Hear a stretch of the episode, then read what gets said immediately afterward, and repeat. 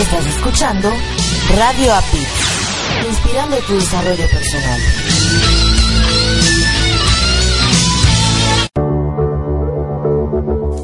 Estás escuchando Latino Radio TV, inspirando tu lado humano.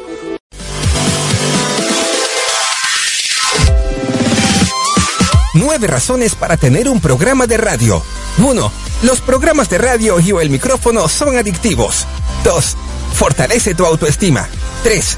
Ser locutor te da un plus en tus actividades. 4. Te vuelves más experto en tu tema. 5. Mejoras tu manejo del tiempo. 6. Elimina las muletillas. 7. Tu vocabulario se va incrementando paulatinamente programa a programa. 8. Puedes publicitar tus actividades profesionales. Y 9. Mejoras tu dicción y modulación. ¿Quieres aprender cómo se hace? Nosotros sabemos cómo hacerlo. Nosotros sabemos cómo hacerlo realidad. ¿Te interesa? Escríbenos a info.usacampus.us o comunícate a través del más 1 954 595 8004 Corporativo DD.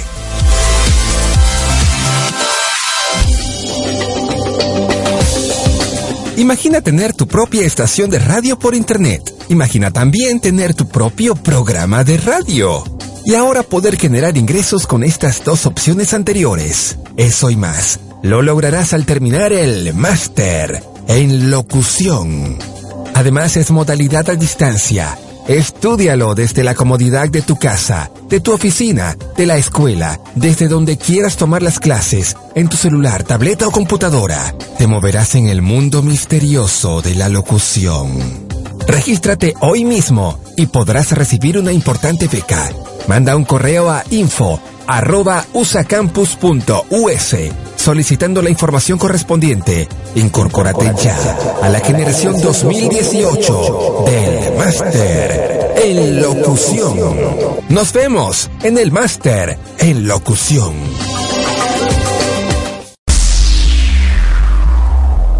Adaptarme, comunicarme, transformarme, pensar en positivo. Te invito a que nos escuches a Erika Conce y Marco Ontiveros en Mi, transporte, se equivocó de planeta. ¿El tuyo también? Sintoniza www.latinoradiotv.com. Estamos en vivo todos los domingos a partir de las 7 de la tarde, hora de Miami, 6 de la tarde, hora Ciudad de México. Tenemos grandes entrevistas que nos inspirarán para ser mejores seres humanos juntos. Te esperamos.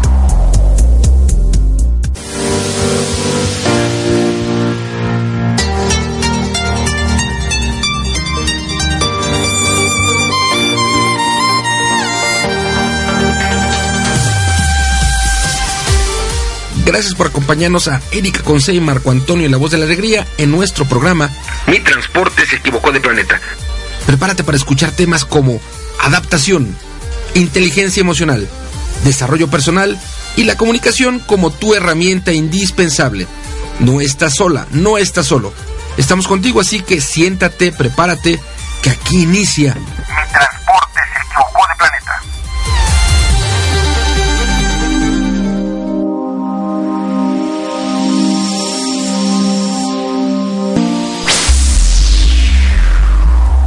Hola, ¿qué tal? ¿Cómo están? Buenas tardes, buenas noches, buenos días, buenas madrugadas, donde quiera que se estén en el eh, donde quiera que se estén, donde quiera que estén y en el tiempo en el que se encuentren. Yo tengo 13 de enero del 2019 y estamos aquí en el planeta Tierra en mi transporte, se equivocó de planeta, donde tenemos grandes entrevistas que nos inspirarán y de este lado les habla su amiga Erika Conce desde el estado de la Florida. Y del otro lado tenemos a mi querido Marco Ontiveros, tu coach de la felicidad, quien se encuentra en la Ciudad de México. Hola, hola, por allá. Hola, hola, muy buenas tardes, bienvenida, bienvenido a esta rica emisión de Mi Transporte se equivocó de planeta, hoy domingo 13 de enero. La verdad es que los días van pasando cada vez más rápido, como si los las 24 horas del día fueran menos. Cuando menos te das cuenta, bueno, era fin de año y luego ya estábamos hace ocho días regresando a, a la transmisión de Mi Transporte se equivocó de planeta y bueno, hoy nuevamente ya en la segunda transmisión, hoy estaremos compartiendo una rica entrevista con nuestra querida amiga Alicia Saldierna, Mujeres Empoderadas. Y pues mientras damos inicio a esta entrevista, vamos a saludar a toda la gente que amablemente ya está en sintonía a través de nuestras dos estaciones principales, que son www.radioapit.com y www.latinoradiotv.com, la emisora oficial del corporativo Didi. Gracias por estar en sintonía de cualquiera de estas dos estaciones. También saludamos a nuestras estaciones hermanas que reproducen la señal de Mi Transporte se equivocó de planeta. Saludamos a quienes nos sintonizan a través de www.radioprimera.com, la estación oficial de la Red Mundial de Conferencistas. Gracias.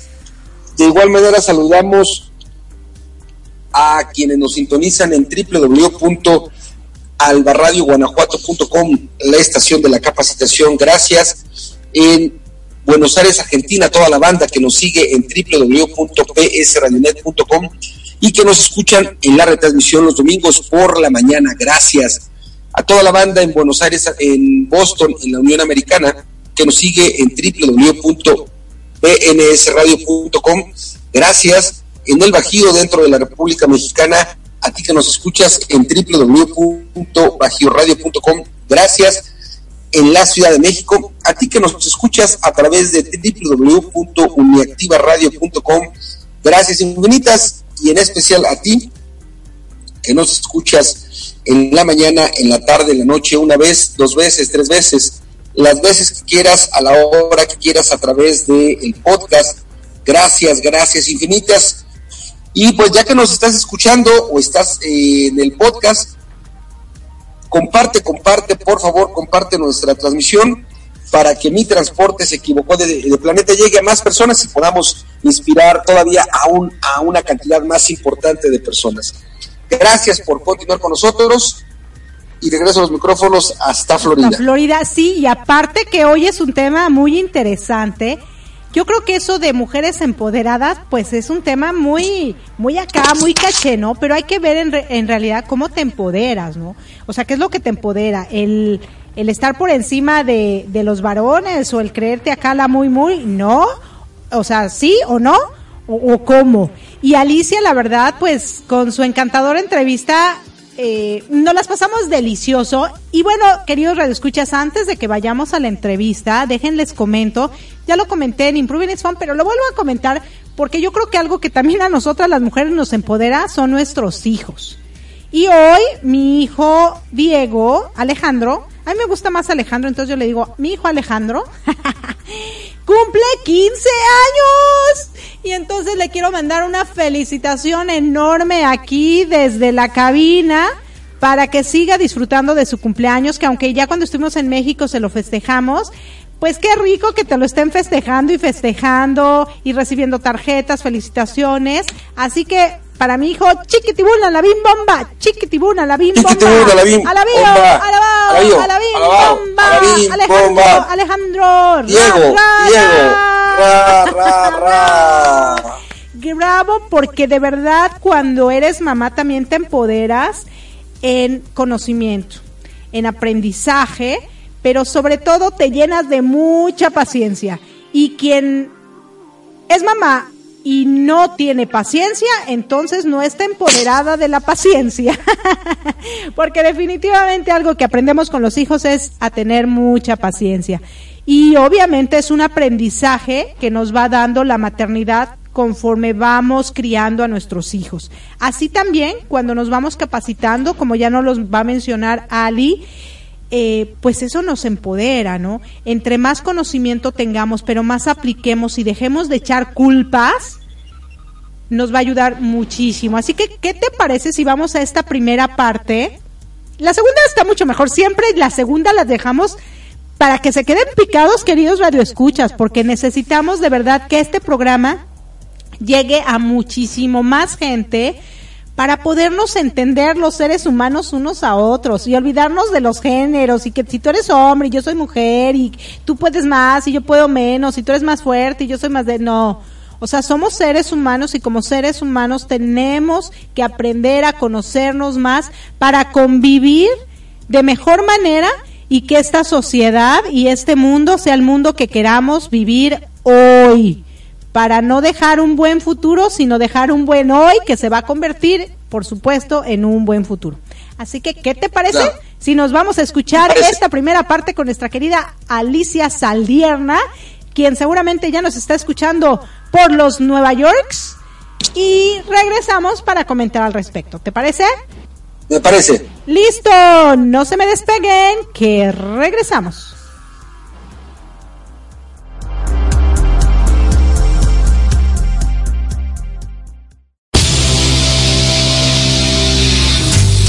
Estás escuchando Mi Transporte se equivocó de planeta. Pensado en ti y por ti. Continuamos.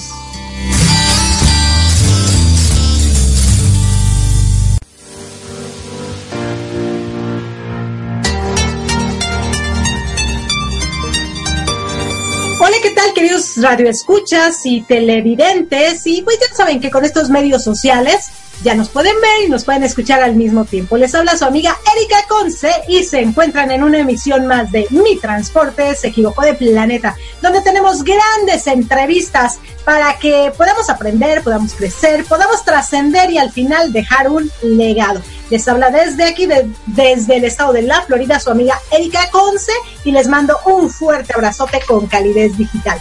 Del otro lado tenemos a nuestra querida Alicia Saldierna, Alicia Saldierna. Está un poco difícil tu apellido, pero bueno, ella es eh, Beauty Life Coach. Beauty Life Coach, se escucha así como que wow, muy fashion, ¿no? Y como está muy cerca de Nueva York, ya se imaginarán el estado de las estrellas, además de California. Así que demos de la más cordial bienvenida ¿Cómo estás, Alicia? Hola, Erika. Muy, muy bien. Oye, qué energía la tuya, qué bárbara. me encanta, me encanta esa energía y gracias por la presentación y gracias por la invitación a tu programa. Espero este, que ahora sí estemos en el planeta correcto, ¿no? Bueno, bueno, ya veremos, ¿eh? ya veremos, queridos radioescuchas, porque miren, yo siempre que hago entrevistas les pregunto, eh, ¿tú crees que tu transporte se equivocó de planeta o algo así? Me dicen, no, el mío no. Algunos sí me dicen que sí. Vamos a preguntarle la pregunta de rigor. A ver, Ali, ¿tu planeta, o más bien, tu transporte se equivocó de planeta o estás en el planeta correcto? A ver, cuéntanos. Híjole, yo creo que yo sigo buscando mi planeta correcto. Eso, chócalas, eres de las mías, chócalas, chócalas. Eso. Creo que sigo buscando mi planeta. Todavía no logro así como adaptarme. Ya me, ya me pongo en uno, ya me voy a otro. Y mi transporte sigue y sigue sigue. Pero mira, en este momento estoy aquí en el tuyo. Y entonces, a ver, a ver si me gusta y me quedo. Ah, me parece muy bien, porque déjame te cuento que yo, pues hasta hace poco decía, Chin, estoy en el planeta incorrecto ya como que ya chole, ¿no? Pero creo que nos han dejado en este planeta por un propósito. Nosotros somos los arregladores del mundo. bueno, por ahí me dijeron, alguien dijo, es que tú viniste a, arreglar un poquito este planeta que está medio raro y pues te mandaron de algún lugar ahí en el exterior. Entonces yo creo que a ti también. Yo creo que sí. También fíjate que alguna vez me dijeron lo mismo, de que por algo uno pasa todas todas las vivencias, ¿no? Que uno tiene, o sea, no en vano. Entonces ahora nos toca poder aportar un poquito y ayudar un poquito de gente que está pues en esa situación, ¿no? Que una situación mala, entonces, pues bueno, nos tocó y aquí esperemos poder ayudar de verdad a muchas, muchas personas, este, porque sí, es, es importante siempre dejar un legado, dejar, aportar algo al planeta que Aparte con esta tecnología, o sea, dejas legado porque dejas. Imagínate, nosotros nos hemos enterado de Sócrates, de Aristóteles, por medio de fotografías, de cosas que dejaron. Nosotros no vamos a existir en unos cuantos miles de años y alguien seguramente va a ver, mm, veamos a la loca del planeta equivocado. Oye, pero ahora con tanto filtro que, que manejan en las fotos, o sea, ni nosotros nos vamos a reconocer, oye, si nos vemos por ahí. ¡Ay, tiene! era yo? Los eh, televidentes, nosotros no tenemos filtro, no. Así como nos ven, un poquito de maquillajito ahí para el colorcito, ¿no? Pero realmente no filtros, cero filtros, porque nosotros somos transparentes, naturales, acá buena onda, ¿sí o no, mi Ali? Así es, así es. Claro, pero mira, tu nombre o tu título es Beauty Life Coach, así bien exótico, ¿no? Bien, bien rico. Pero antes de que nos digas por qué ese nombre, vamos a hablar un poquito acerca de quién es Alicia. Y vamos a hablar de sus principios como ser humano. Y esto nos vamos a remotar a la época de hace unos 20 años atrás nada más, cuando Alicia nace, donde nace, donde crece y sus primeros 16 años más o menos. Cuéntanos un poquito quién es Alicia y ese recorrido por este planeta durante sus primeros 16 años. Ay, mis primeros 16 años. Mira, ya voy a empezar a llorar. no, oye, una disculpa si me empieza a agarrar un poquito los ojos, es porque traigo un problemita, de hecho por eso traigo lentes, no suelo ser tan intelectual como el día de hoy, pero bueno, solamente eh, para que sepan si nos están viendo, ¿verdad? ¿Esta por qué se toca tanto la lagaña? No se limpió la lagaña. Bueno, es por eso. Les cuento un poquito de mí. Pues bueno, yo nací en Ciudad Madero, Tamaulipas. Tengo 35 años. Gracias por omitir los otros 15. este, nací en Ciudad Madero, Tamaulipas y me estuve ahí hasta los nueve años, por así decirlo. Me mandaron después a Querétaro, un lugar precioso para vivir, me encanta. Y pues bueno, ¿qué te cuento? Soy de, vengo de una familia de padres divorciados, soy de las mujeres, soy la más pequeña y aparte tengo dos hermanos, este, más pequeños, pero varones. Entonces, eh, ¿qué más te puedo decir? ¿Qué, quieres saber? ¿Qué quieres saber? Que me cuentes. Mira, ahorita nos estás comentando acerca de que eres hija de padres divorciados. Supongo que esa etapa cuando tus padres se divorcian pues fue un poco complicada. ¿Nos quisieras compartir un poquito de eso? ¿En qué momento sucede? ¿Cuál es tu sentir?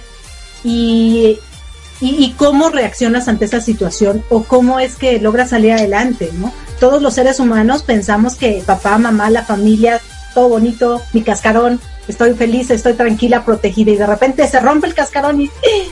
¿ahora qué hago? Ya, fíjate que yo realmente no viví el divorcio de mis padres como tal, porque desde que yo nací, eh, mi mamá tuvo, eh, le detectaron tuberculosis. En ese tiempo no era así como ahora, ¿no? Que las podías controlar, sino que me separaron de mi mamá y me llevaron con mi tía.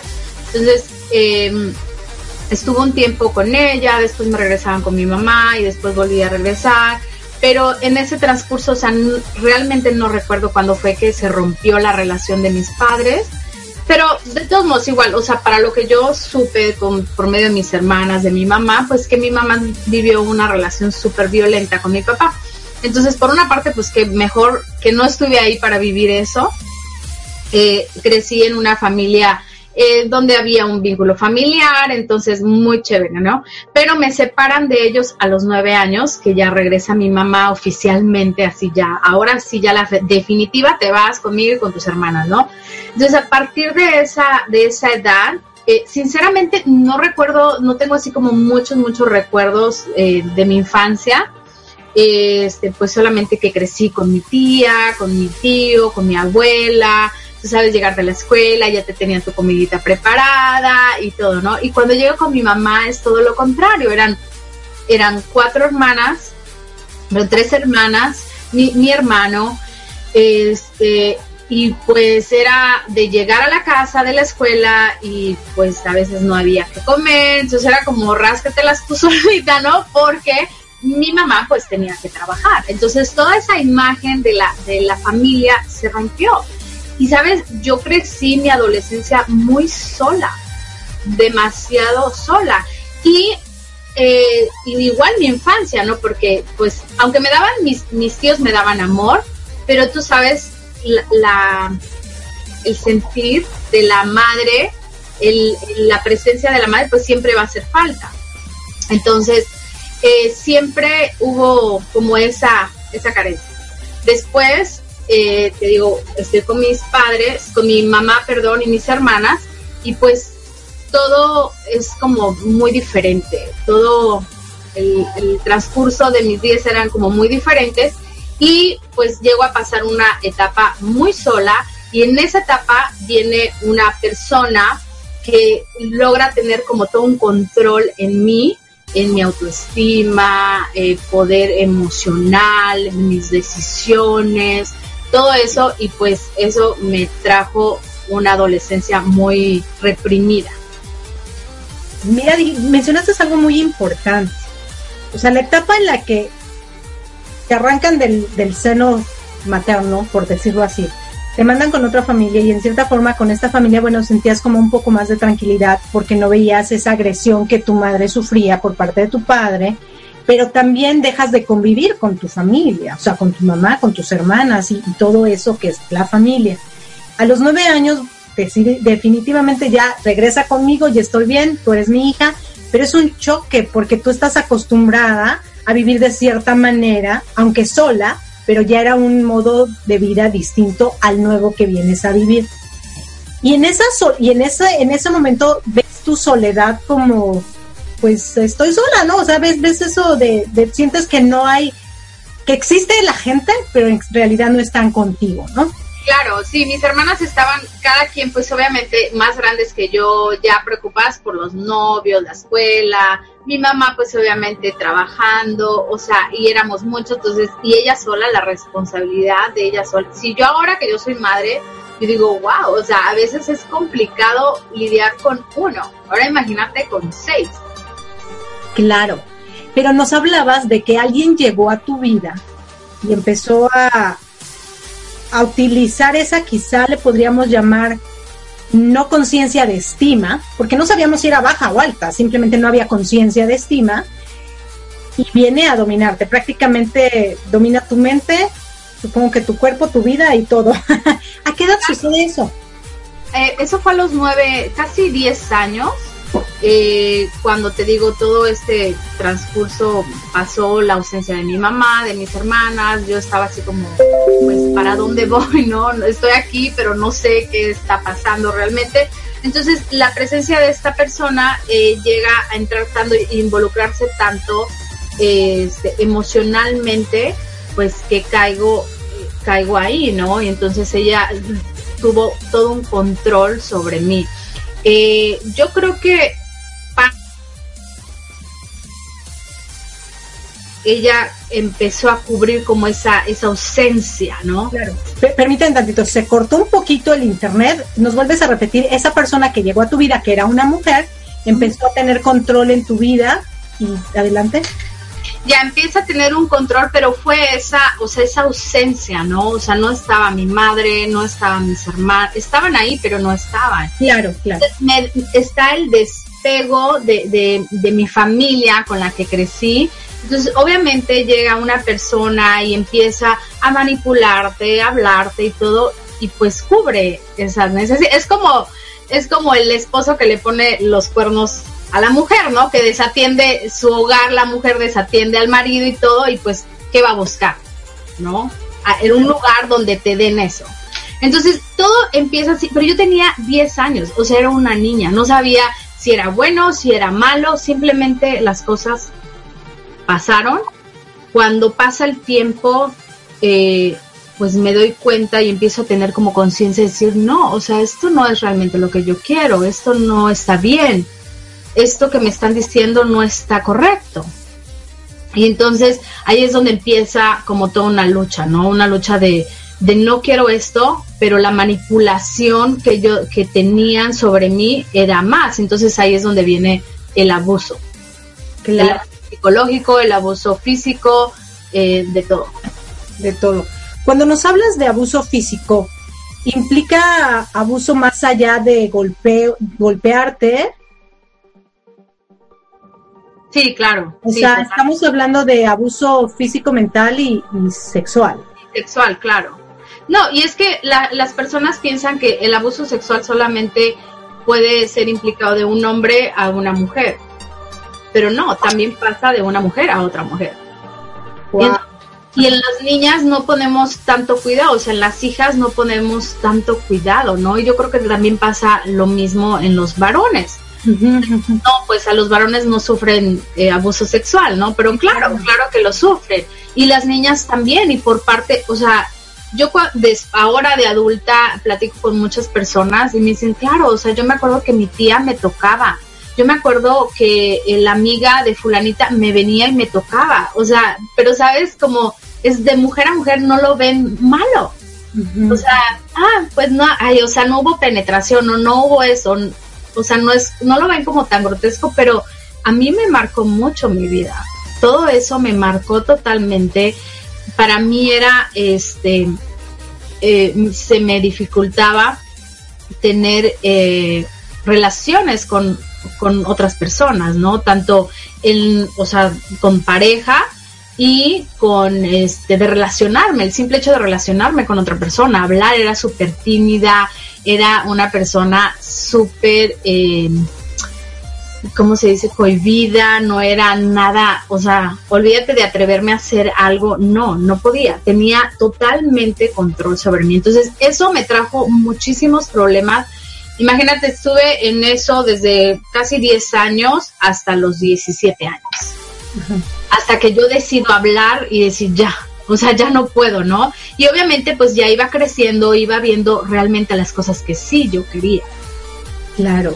Ya era o, tomar la decisión o arriesgarme a hablar, ¿verdad? Y que alguien me salvara, o, o quedarme ahí toda la vida. Claro. Fíjate que me gustaría un poquito ahondar en esta parte que es tan importante que a veces las personas piensan que dejando encargados a nuestros hijos con nuestros mejores amigos, con nuestra propia familia, ellos van a estar seguros. ¿Nos puedes contar un poquito acerca de esta persona? Si era tu familiar, era la mejor amiga de tu mamá, ¿quién era esta persona?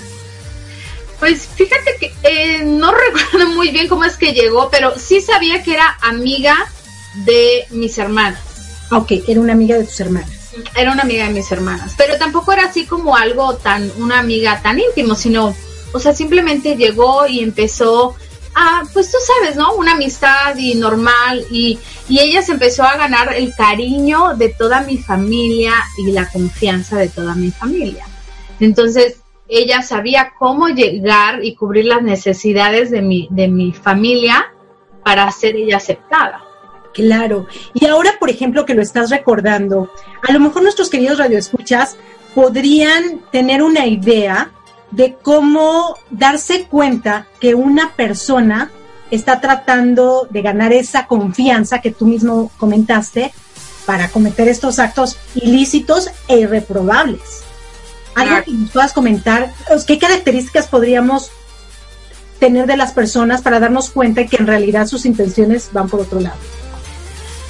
Pues, mm, ¿qué podría ser? Obviamente, la comunicación en, en el hogar es esencial, ¿sabes? Mi mamá pasaba todo el tiempo trabajando y como te digo, mis hermanas, pues cada quien su vida y no, no nos conocíamos, realmente yo no conocía a mis hermanas, sabía que eran mis hermanas, pero no las conocía, acababa recién de conocerlas, de convivir más tiempo con ellas. Eh, entonces, la comunicación es algo súper importante. Cuando pasa el tiempo y mi mamá, obviamente por otras personas, de, ay, como que tu hija es rarita, ¿no? O sea, pero entonces lo asimilan, o sea, los padres dicen, no, pues bueno, pues le gustan las mujeres, ¿no? En el caso de los hombres, pues le gustan los hombres, o sea, empiezas, ellos empiezan a aceptarlo más que indagarlo. Cuando mi mamá me llegaba a preguntar, oye, eh, o sea, me decía, ¿sabes qué? No quiero, tú, tú sabes, como que primero es el shock para ellos de, no quiero que te juntes más con ella, ¿no?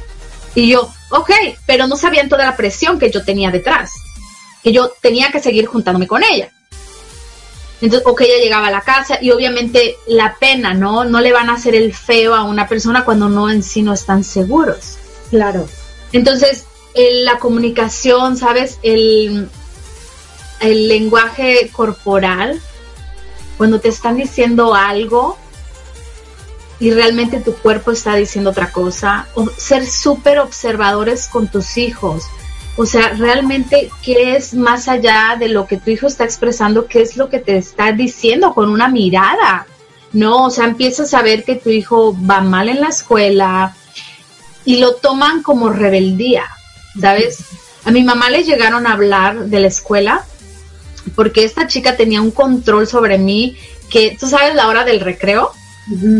Ella iba a la hora del recreo y yo tenía que estar ahí en una reja esperándola en mi hora de receso para que yo no me juntara con los demás personas, con los demás compañeros. Se acababa la hora del, del receso y era la hora de salida de la escuela y ella ya estaba ahí por mí. O sea, era un control así. Absoluto. Ajá, entonces esas cosas no son normales de una amistad. no es posible que los padres no puedan ver eso. ¿Sí me explico? Entonces, es como ser más observadores con tus hijos y creerle a tus hijos, indagar. O sea, si, si mi mamá me preguntaba, oye, ¿está pasando algo? No, mami, no, no está pasando nada. ¿Y tú te quedas así tan conforme? No, es ir más allá. Porque una persona que está siendo abusada no te va a decir, o sea, difícilmente va a llegar y te lo va a decir así. Claro, claro. Porque hay, todo un manejo atrás de, emociones y este manipulación que no puedes con eso. Y es, es una niña, yo tenía 10 años. Claro. Bueno, y aparte también algo que nos comentas, en realidad no te conocían a lo mejor tus reacciones para ellos pues eran normales o algo que pues a lo mejor se le está pasando mal por haber venido a esta casa y realmente no le dieron tanta importancia a lo, a lo otro, ¿no? es importante. Yo recuerdo que una vez, este, mi tía, la que con la que crecí, que pues yo la veía como mi mamá, me llama y me dice, oye, y me hace este comentario, y me ahorita me está acordando que. Ok, ok. Me dice, este, oye, eh, me dijeron que andas ahí, o sea, con una muchacha y que es tú no, o sea, ella tuvo la confianza de decirlo. Pero obviamente, pues yo me sentí mal que me dijeran eso y aparte, ¿sabes? O sea, yo no tenía como esa conciencia, yo no sabía pues que si era lesbiana, o sea, yo no sabía esas cosas, ¿no? Claro. Entonces, pues yo le decía que no, obviamente que no era mi novia, porque no era mi novia. no, o sea, no era mi novia, pero nunca tuvieron como el tacto de llegar y decirme, oye, ¿te está pasando algo? O sea, ellos estaban más preocupados. ¿Por el qué dirán? no, por el saber si yo tenía una relación con ella. O sea, nunca fueron más allá de decir, oye, ¿está pasando algo malo? No, o sea, es como, ¿es tu novia? Ah, sí es tu novia, ok, ¿no? O sea, una persona... Una respuesta que ellos creían que era la correcta en lugar de indagar en cuál era la verdad. O sea, una, una persona a los 11, 12 años que, o sea, no sé, no sé cómo funciona esto de definir realmente hay personas que desde chiquitos se les nota, ¿no? Obviamente la, la, atracción por otros niños, otras niñas. Pero yo creo que más que preocuparte por, por la preferencia, sino es que hay detrás de eso, ¿no? Hay una violación, hay una manipulación, realmente es lo que tú quieres, o sea, no es, como tú dices también, no tanto preocuparte por el que dirán, porque eso, o sea, conozco personas que han llegado a mí, como te digo, que tías las manoseaban y la, la niña tenía el valor de decirle a sus papás y se callaban, porque ¿qué van a decir? Aparte es tu tía, estás loca, eso no pasa, te confundiste, ¿no? Entonces, viene, viene mucho también el, el que Esa parte, ¿no? El que dirán. el, darle más importancia a la sociedad que a tu propia familia, ¿no? Y qué triste, y fíjate que es algo que se da muy comúnmente, que las familias tienden a darle al mundo entero muchas cosas antes que a la familia. Y un ejemplo muy quizá bobo es, cubren la sala con sábanas para que no se ensucie, pero llegan los invitados, sacan las sábanas para que el invitado se siente en esa sala que casi está nueva. En lugar de que tú que la compraste, la disfrutes. Oye, buen punto. La verdad es que nunca lo había visto así, pero es verdad, siempre estamos dando lo mejor a otras personas. Y a los que supuestamente amamos. Claro. Y a nosotros mismos.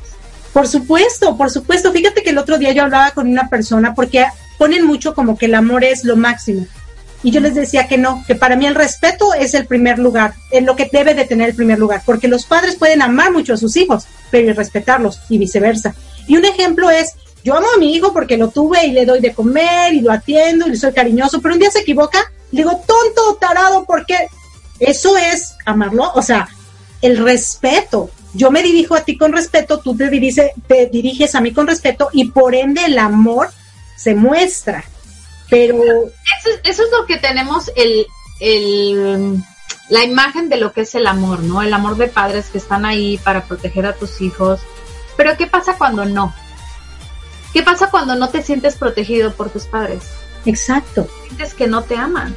Y entonces vienen más problemas aún. O sea, mi mamá no me defendió, mi mamá no me quitó de ella. O sea, vienen muchos, muchas, muchas cosas después de eso, que ya entonces tu vida se va convirtiendo en odio, en tristeza, abandono total. Y tú sabes, el abandono, tanto para una mujer, para, para un hombre, o sea, eso es muy... Es llevarte al calabozo. Porque después, cuando te sientes ahí en el calabozo, cualquiera viene y te dice que te va a rescatar, que es lo que estás esperando, y te mete a otro calabozo, ¿cierto? Exactamente, eso, es exactamente lo que pasa. Entonces, la, crianza de los niños, este, las edades, ¿no? En la educación, el no entender a los niños, eh, las etapas por las que están viviendo los niños se pueden sentir abandonados. Fíjate que cuando yo empecé a estudiar la programación en la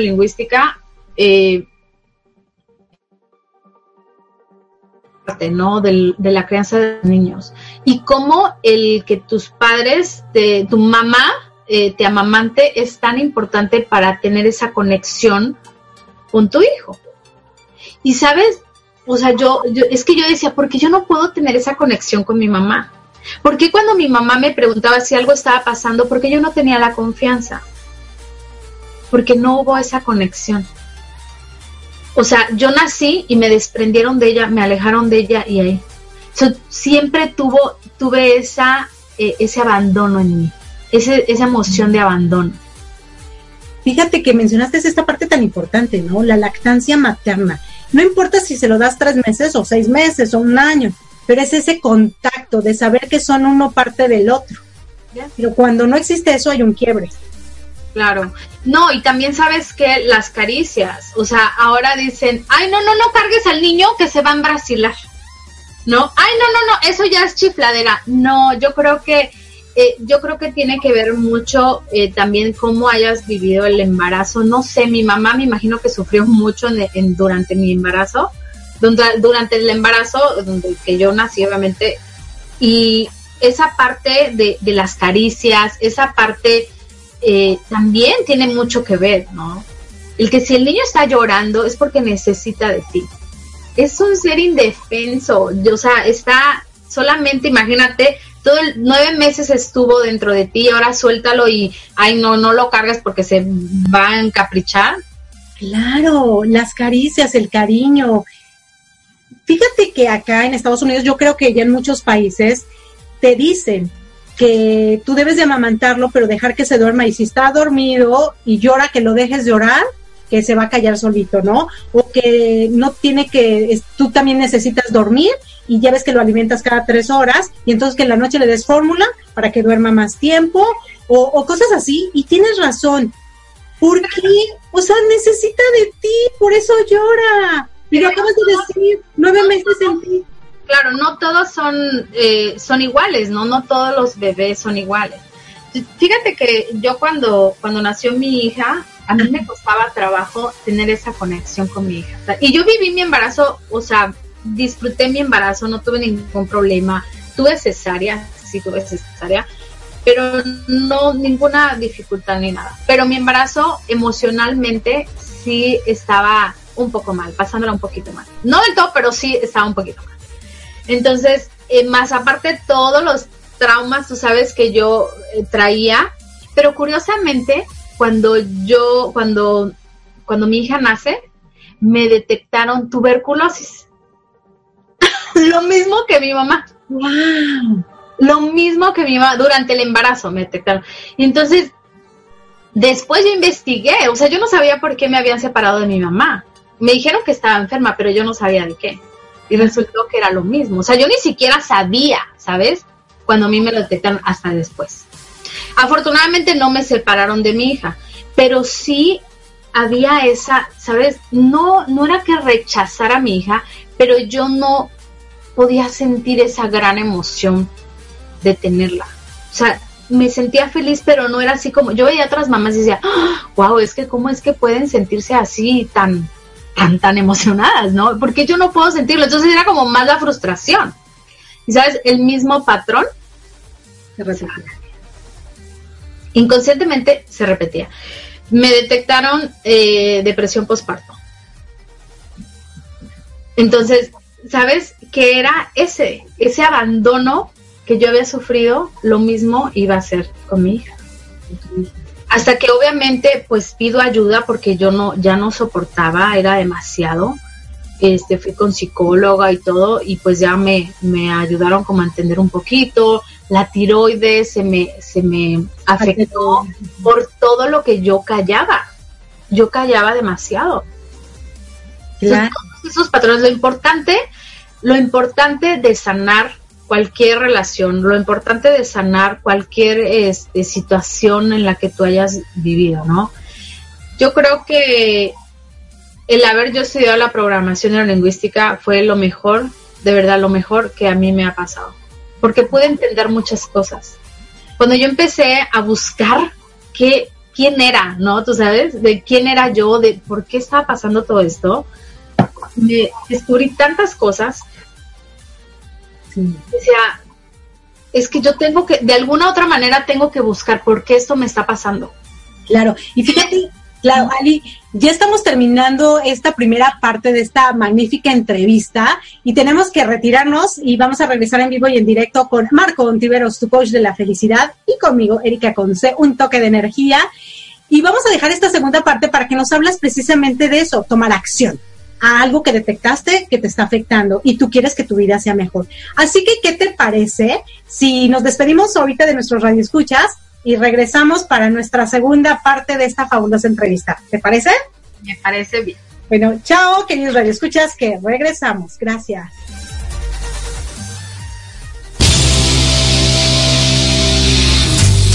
Estás escuchando Mi Transporte se equivocó de planeta pensado en ti y por ti. Continuamos.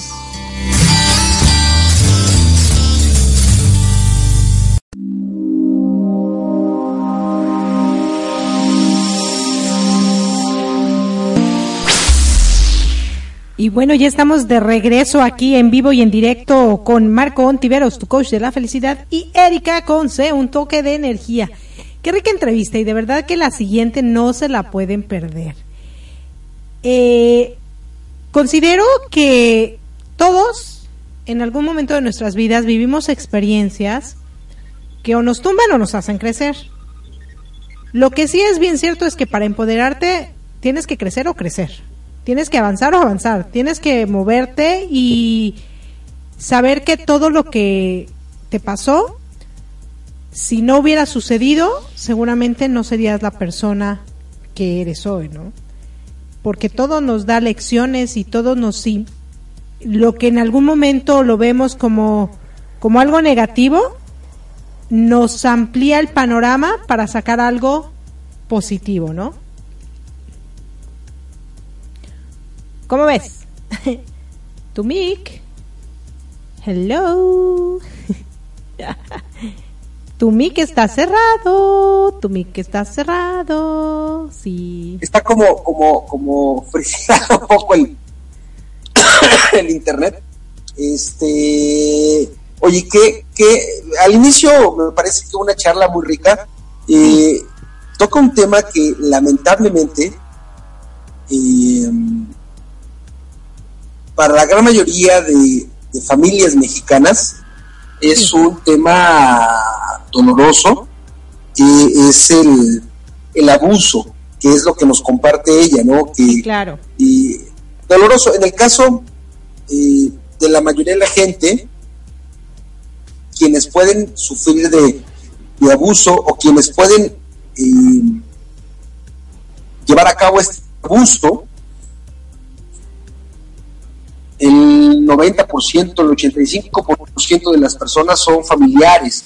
Y como decía ella, eh, es difícil que tu mami o tu papi crea que tu tío o tu tía eh, abusan de ti. ¿no? Es, mejor amigo, es, es un tema bien rudo, bien rudo, bien doloroso, pero no importa que hoy estemos en el 2019, eh, muy tristemente vigente. Algo que, que, de las cosas que, que favorecen mucho a, a, nuestra amiga Alicia es eh, el,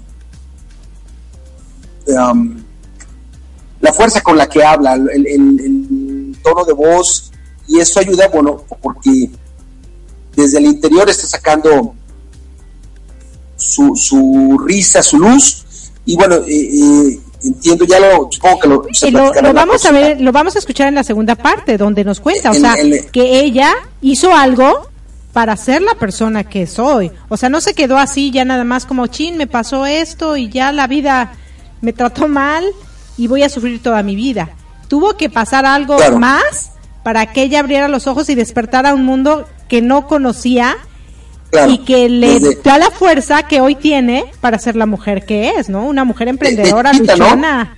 ¿no? Porque nos dice que ella nace. Eh, ¿Tú conoces Ciudad Madero, Tamaulipas? No, es del norte. Que, eh, no es un lugar hermoso. La realidad es que no es un lugar hermoso. Tiene mar, tiene unas playas que tampoco son necesariamente como, como bonitas tipo Acapulco.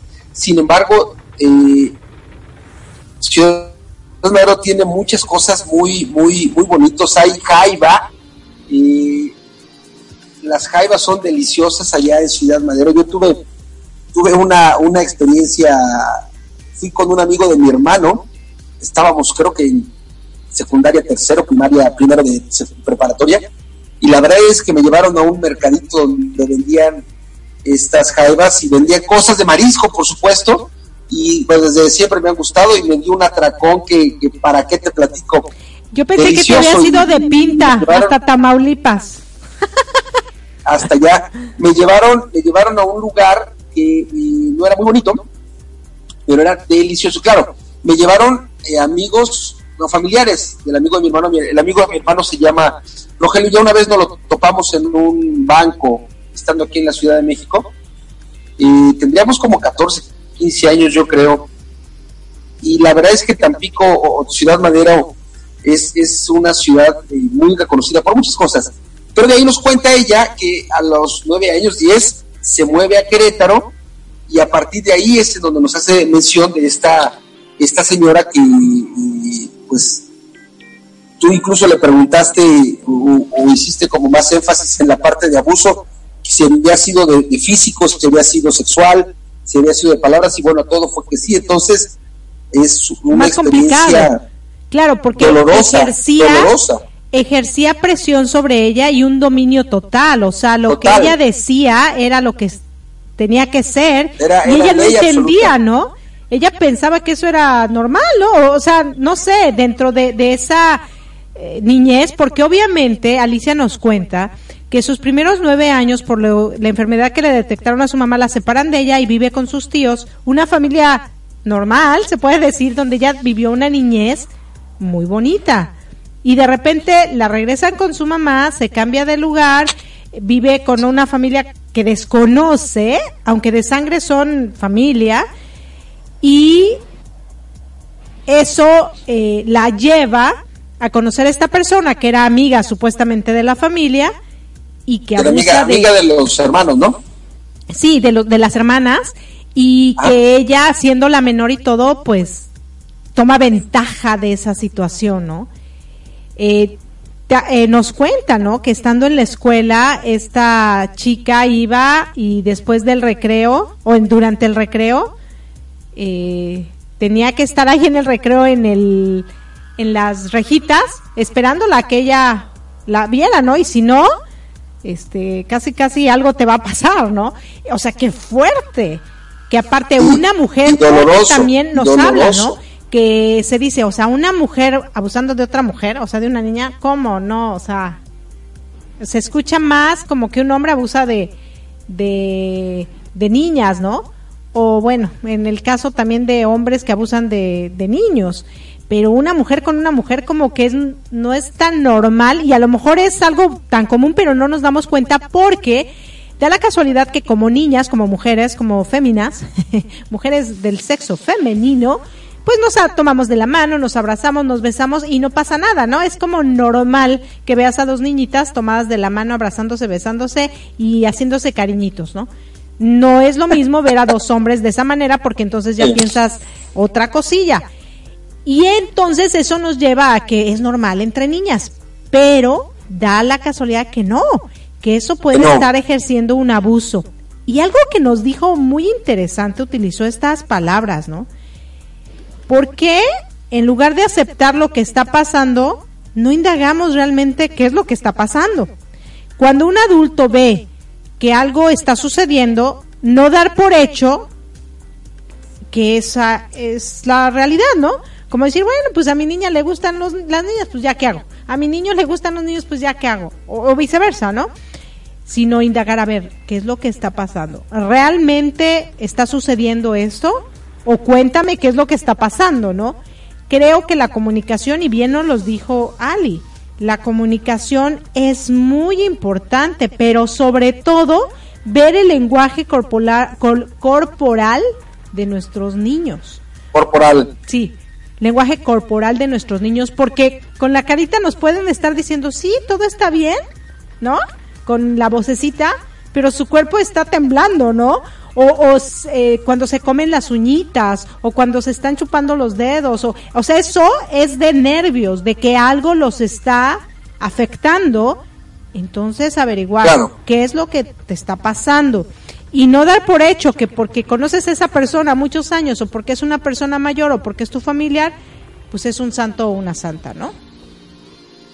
Porque a veces los adultos también no le creen a los niños yo creo que el 90% de las veces no le creen. A lo mejor habrá unos papás dentro de un 10 que sí lo crean, pero en realidad eh, eh, existe incredulidad porque tú le puedes decir, oye, es que, es que mi tío, es que mi tía, inclusive es que mi papá, y luego, luego la persona, tu mamá o, a quien tú le estés diciendo va a decir, oye, ¿cómo crees? ¿Estás loca? O loco, según sea, sea el caso. Es una cosa triste, ¿no? Y bueno, ya escucharemos lo que nuestra amiga Alicia Saldierna nos dirá la próxima semana, el próximo domingo. Mientras tanto.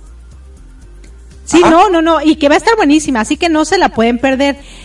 Pero déjenme solamente aclaro estos puntos que creo que son importantes recordarlos. Ella maneja tres puntos que todo padre debe saber cuando algo extraño ve en su hijo. Y primero es no solo escuchar verbalmente lo que te dice, sino escuchar su lenguaje corporal. Corporal. Observar los comportamientos tanto del adulto que está cerca de esa persona menor y el comportamiento del menor. Ser muy observador. Y ver qué tanto control esa persona puede ejercer, no solo con el niño, sino con la familia, ¿no? Porque seguramente también hay adultos abusivos que controlan no solo a ese menor del que están abusando, sino a toda la familia. Y un ejemplo, y no, o sea, aquí no vamos a hablar de religión ni de nada, pero yo lo he vivido, incluso en la película de eh, La ley de Herodes, sucede, ¿no? Que el sacerdote, o sea, tenía en su librito todos los pecados y pues si había que acusar a alguien, pues él iba a su librito mientras alguien le pasaba la lanita, ¿no? Por debajo. Entonces había un control muy fuerte eh, con la religión, ¿no? O sea, tú no puedes hablar de este tema, tú no puedes tocar de este tema, no lo puedes hacer porque si no va a venir Dios y te va a castigar. Como a mí mi abuelita me decía que si me portaba mal venía el chamuco y me jalaba los pies, ¿no? Entonces sí, tener muy en cuenta eso. Claro, Claro, y bueno, vamos despidiendo ya de la primera parte de Mi Transporte se equivocó de planeta. Continuarán eh, Zoila Luz Amparo en Radio Pit y en Latino Radio TV y en Latino Radio TV nuestros amigos Elisue y Héctor. Así que bueno, todavía el domingo es largo y, y aparte también este José que pasaba los viernes ya no está los viernes, va a empezar hoy a partir de las 12 de la noche hora de Florida. 9 de la noche hora de Los Ángeles, California. eh, California, en Let's Talk con José Jordán. Así que todavía, todavía le queda largo tiempo a este domingo. Si estás escuchando la retransmisión de Mi Transporte se equivocó de planeta, quédate en unos minutos más con nuestro amigo Jorge García, quien nos comparte desde muy dentro. Y desde aquí hasta allá, pues les mando hartos abrazos, hartos apapachos. Los espero de lunes a viernes en punto de las 7 de la mañana, tiempo del centro de México, en mi programa Arriba Corazones. Y mando los micrófonos a Florida para concluir con nuestra primera parte de esta rica charla con nuestra amiga Alicia Salvierna. Sí, claro que sí. Bueno, pues muchísimas gracias, queridos radioescuchas. Yo los voy a dejar con una rica canción que se llama I Will Survive de Gloria Gaynor, que está buenísima porque si estás vivo a pesar de todo lo que pasó, vas a seguir sobreviviendo una y otra vez. Muchísimas gracias. Quédense con latinoradiotv.com para seguir escuchando los programas que continúan. Les quiere su amiga Erika Conce y reciban de mí un fuerte abrazote con calidez digital. Gracias. Nos estamos escuchando. Bye bye.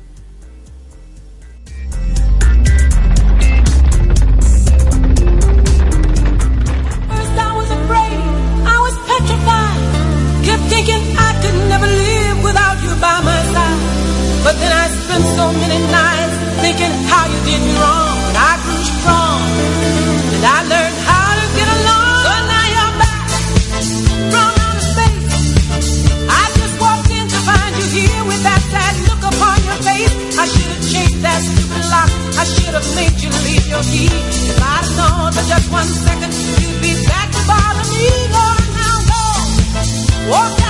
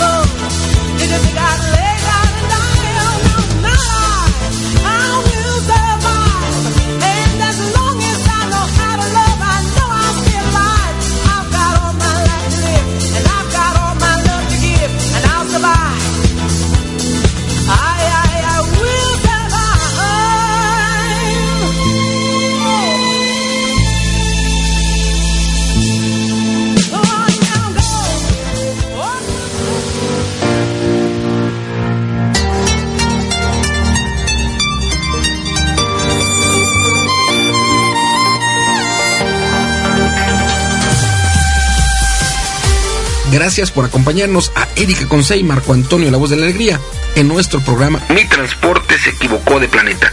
Te esperamos el próximo domingo para que juntos platiquemos de temas como adaptación, inteligencia emocional, desarrollo personal y la comunicación como tu herramienta indispensable. Recuerda, 6 de la tarde, tiempo del centro de México, 7 de la tarde, tiempo de Florida. Erika Conce y Marco Antonio, la voz de la alegría. Te esperamos.